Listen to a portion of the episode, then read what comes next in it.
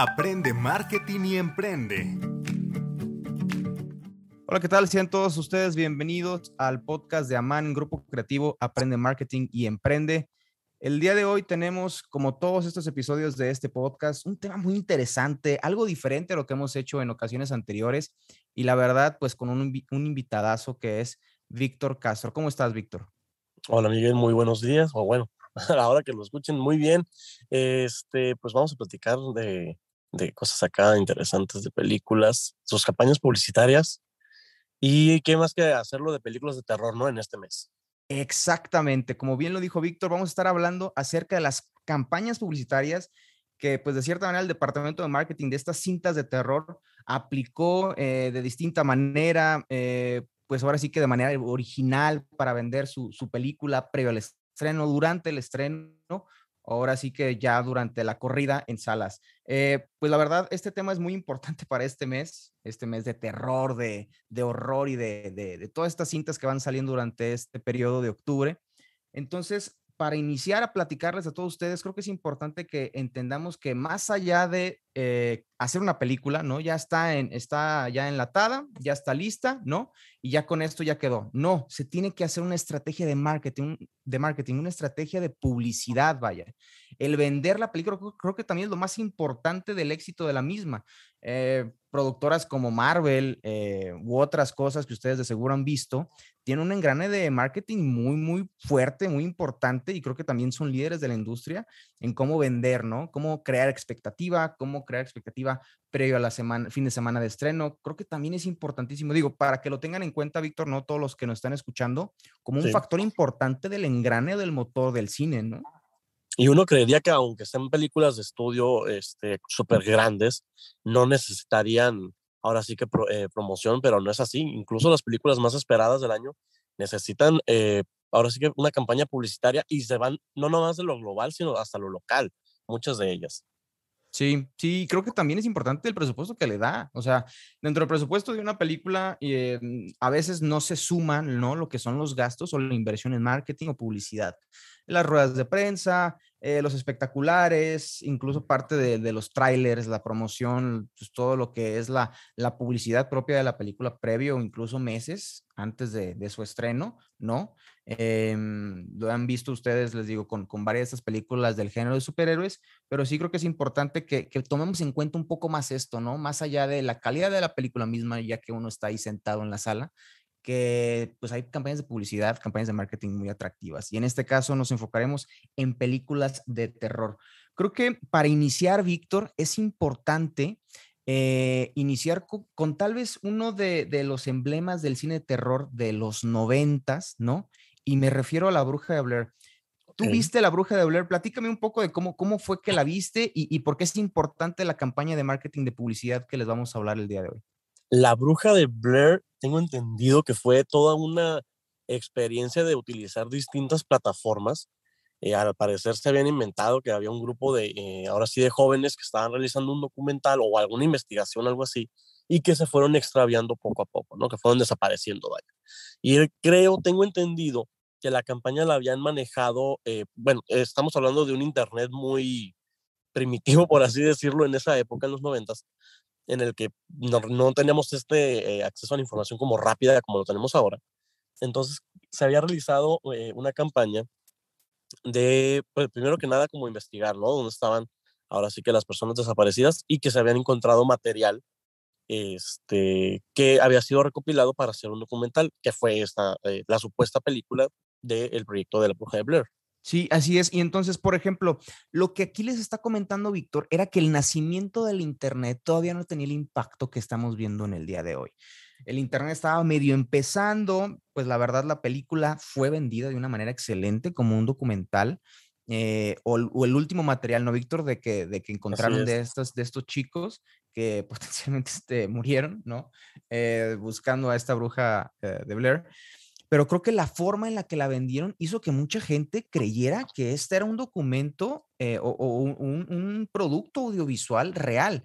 Así es. Un, documento de lo que fue los últimos días de, de, estos chicos documentado eh, de, de, una manera, pues ahora sí que demasiado real, ¿no? Para algunos de ellos. Y ya que se dieron cuenta que curiosamente fue después, mucho después de que salió la película, que dijeron, ¿saben qué? Creo que esto no era, no era tan real como pensábamos.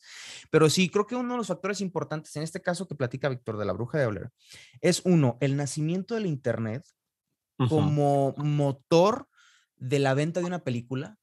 Dos, la manera en la que la película fue filmada. Era la primera vez que se filmaba una película de esta manera, como falso documental. Creo que fue digo, si no me equivoco, Víctor, tú corrígeme si es así. Eh, creo que fue la primera en este género, ¿no? Creo que fue la que inició este tipo de, falso documental o, no fue así. La verdad te debo el dato, te debo el dato, este, porque obviamente pues, documental sí eh, hubo antes, pero falso documental, tal vez como en, el género de terror, posiblemente, eh, si no fue la primera, fue de las primeras. Y además, otro de los elementos donde sí estoy seguro que fue de las primeras es en esta especie de utilizar multiplataformas, ¿no? Eh, recurrir a la multimedia o a la transmedia, mejor dicho, eh, de utilizar diversos este, espacios o plataformas para contar la misma historia. Esto nació en Internet.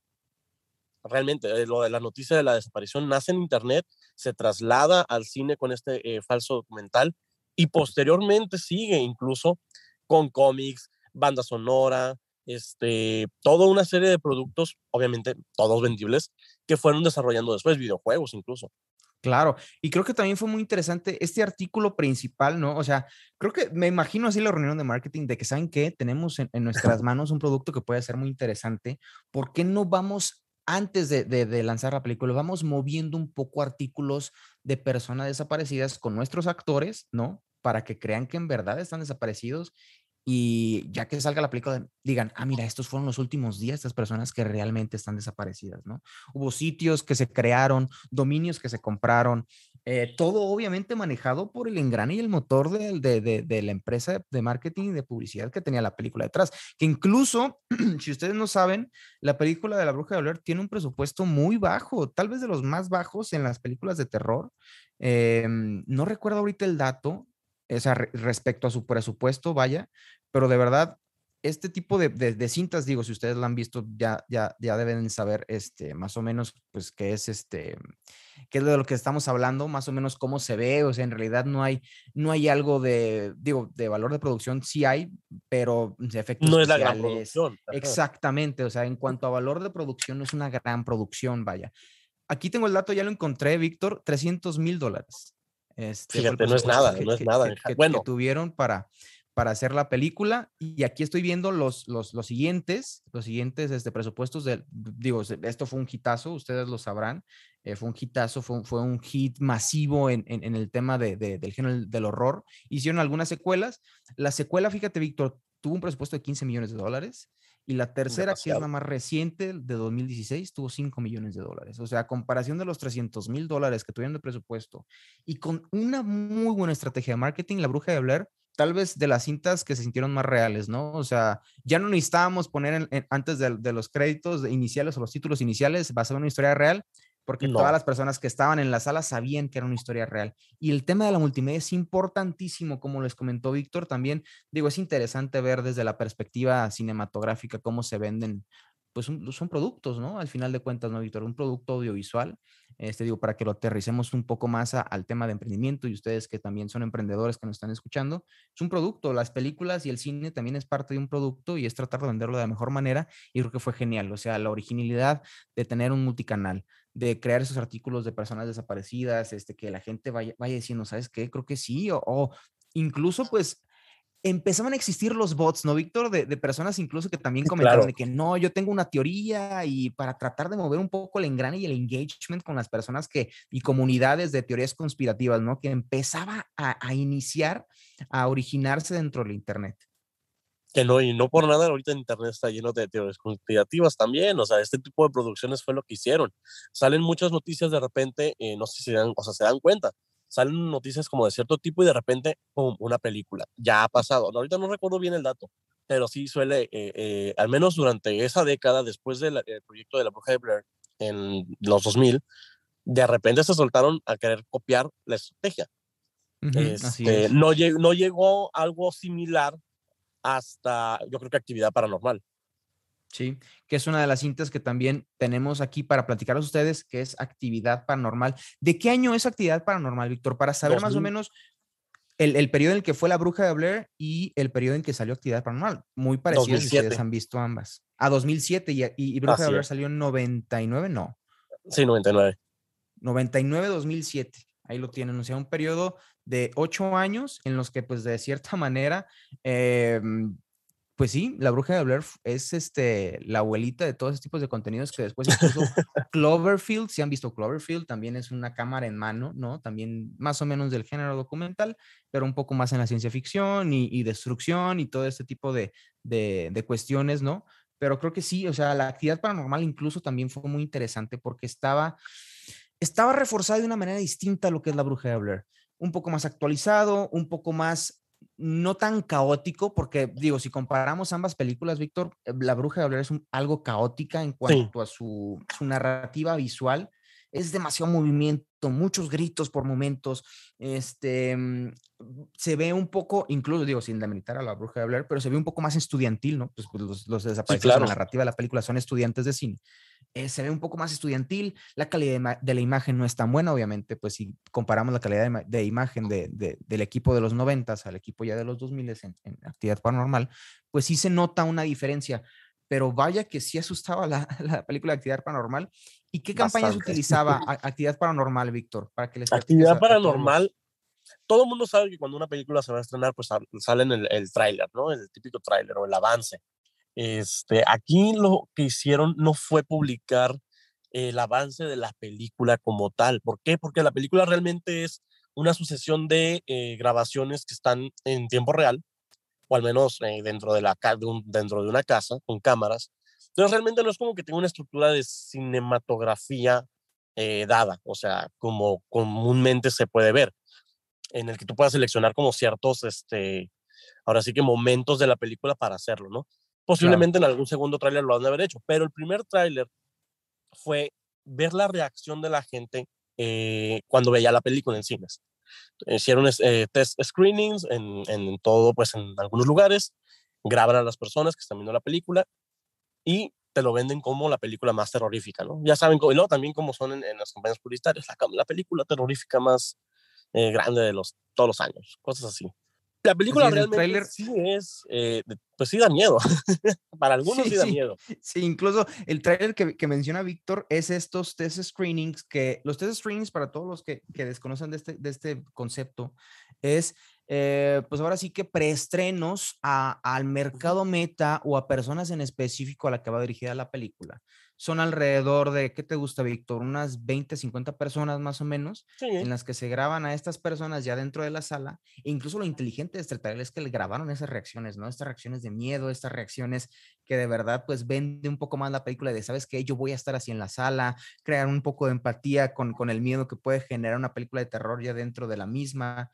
Y la expectativa era muy fuerte, o sea, tener este tipo de trailers que sean no solamente mostrando la película, sino que mostremos las reacciones, genera no una historia masiva, sino que una conexión más personal con lo que es la experiencia de ir al cine a ver una película de terror. Y creo que ahí está lo inteligente de la campaña de marketing de actividad paranormal. Sobre todo siendo que también fue vendida como algo que había sucedido eh, realmente. Exacto. aquí tenemos como esta, esta repetición del patrón.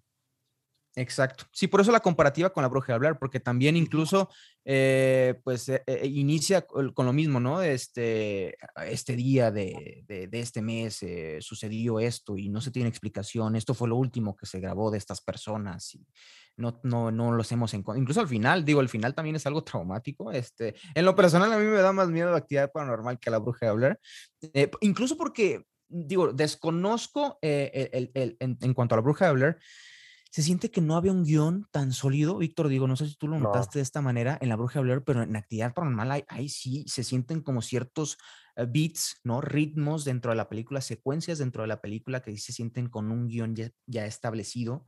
Incluso, eh, digo, si, si también incluso comparamos los presupuestos de actividad paranormal, actividad paranormal tenía un presupuesto también muy, muy, muy mínimo, vaya, muy, o sea, a comparación de, de, de, otras películas, o sea, platicando también eh, en cuanto a la bruja de Blair, fue menor. Ahorita lo estoy, lo estoy viendo ¿cuánto crees que costó Actividad Paranormal, Víctor?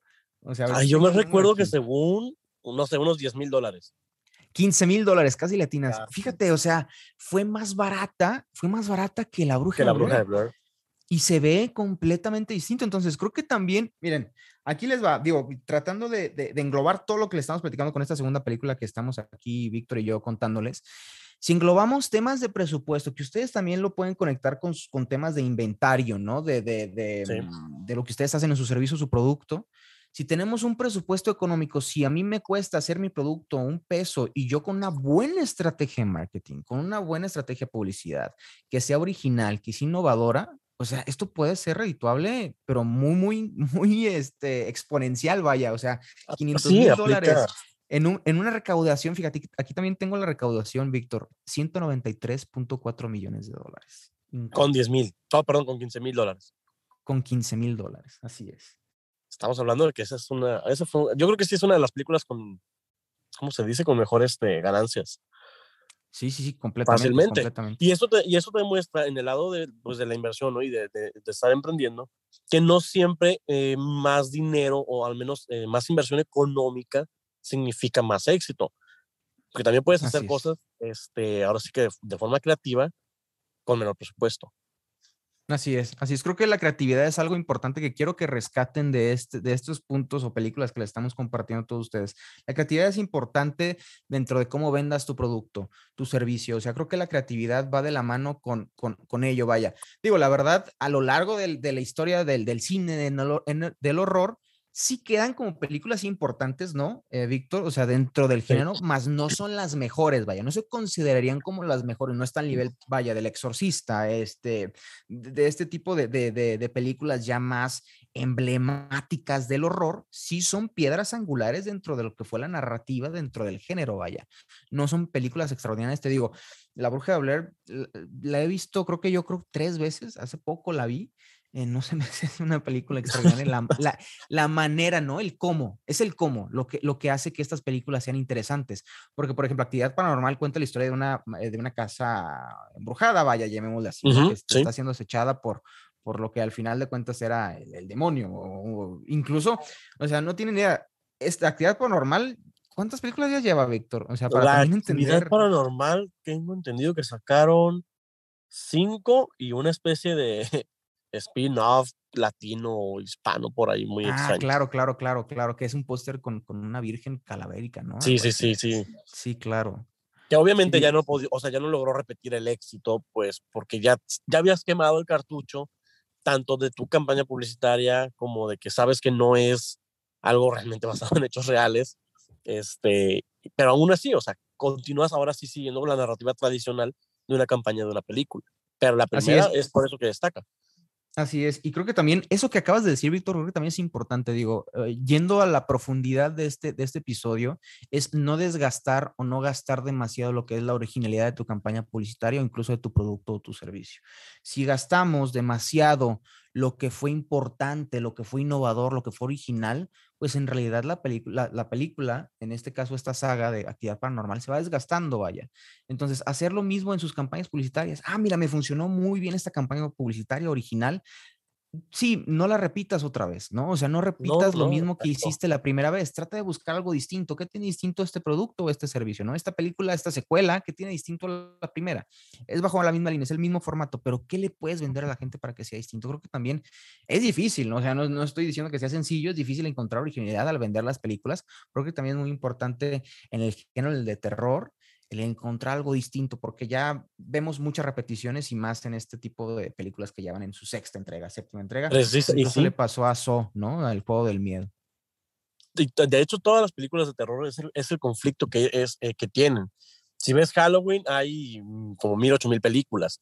Eh, Viernes 13 hubo 10 películas. Este, Freddy Krueger, no se diga, hubo como siete películas. Sao también va como en la octava y un reinicio o algo así. Entonces, sí. desgastan bastante la idea. Y ahora sí que estiran bastante la liga para que pueda funcionar, pero ya no funciona. Ya no funciona por ahí de la tercera, cuarta película. Sí, sí, sí, ya se sobre todo. Sí, completamente. Y creo que tocaste una película importante y que también tenemos aquí para compartirles a todos ustedes.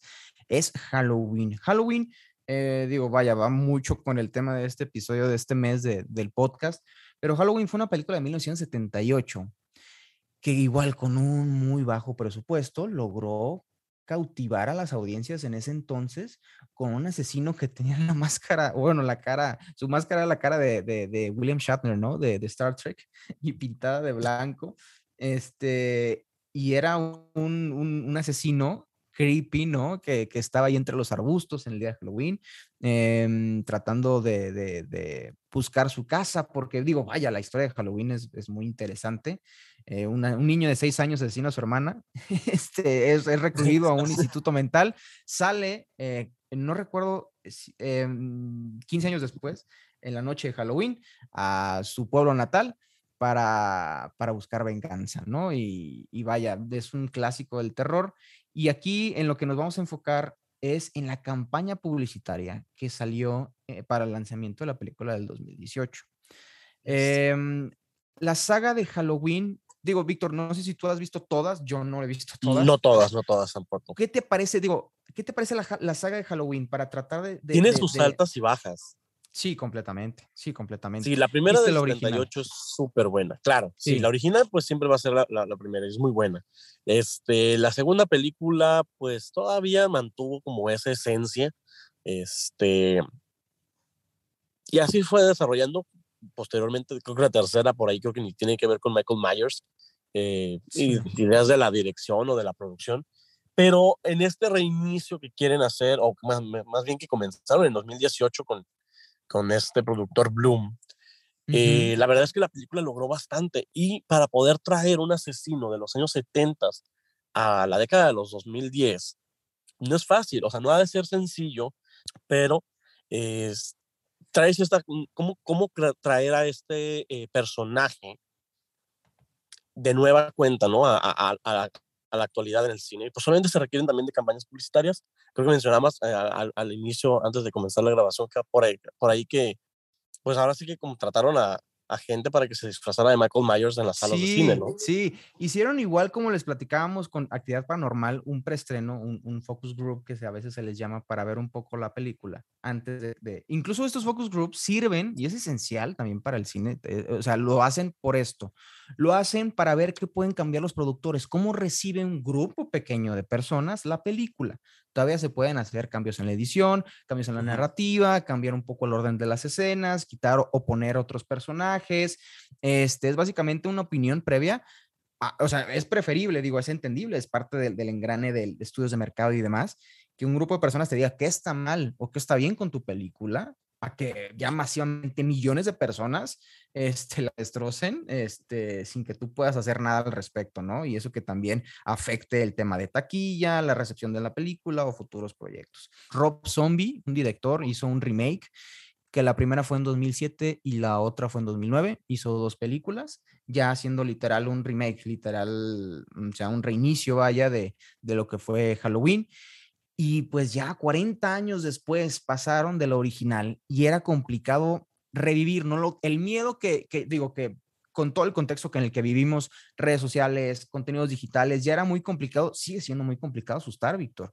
Mm, o sea, regresar a estos asesinos de, de los 70s, de los 80s, vaya, pues no es, no es nada fácil. Entonces, lo que hicieron fue hacer estos focus group eh, y antes de entrar a la sala, la gente entraba, digo, si lo ven ahí en, línea, entraba con sus palomitas, riéndose, oh, vamos a ir a asustarnos, vamos a ver de nuevo a Halloween, porque esta del 2018 que le estamos comentando, literal, es una secuela directa a la original.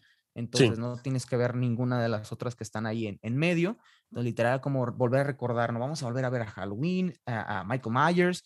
Este, y antes de entrar a la sala, eh, los asustaba el mismísimo Michael Myers, ¿no? Y todo esto lo grabaron como parte de, de un skit para promocionar la película. Y era divertido, les digo, el crear eh, engranes simpáticos con la audiencia de, mira, lo está asustando Michael Myers porque está de vuelta, em, porque en realidad sigue dando miedo. Eh, esto es completamente, o sea, creativo, vaya, el, que tengas al mismísimo asesino.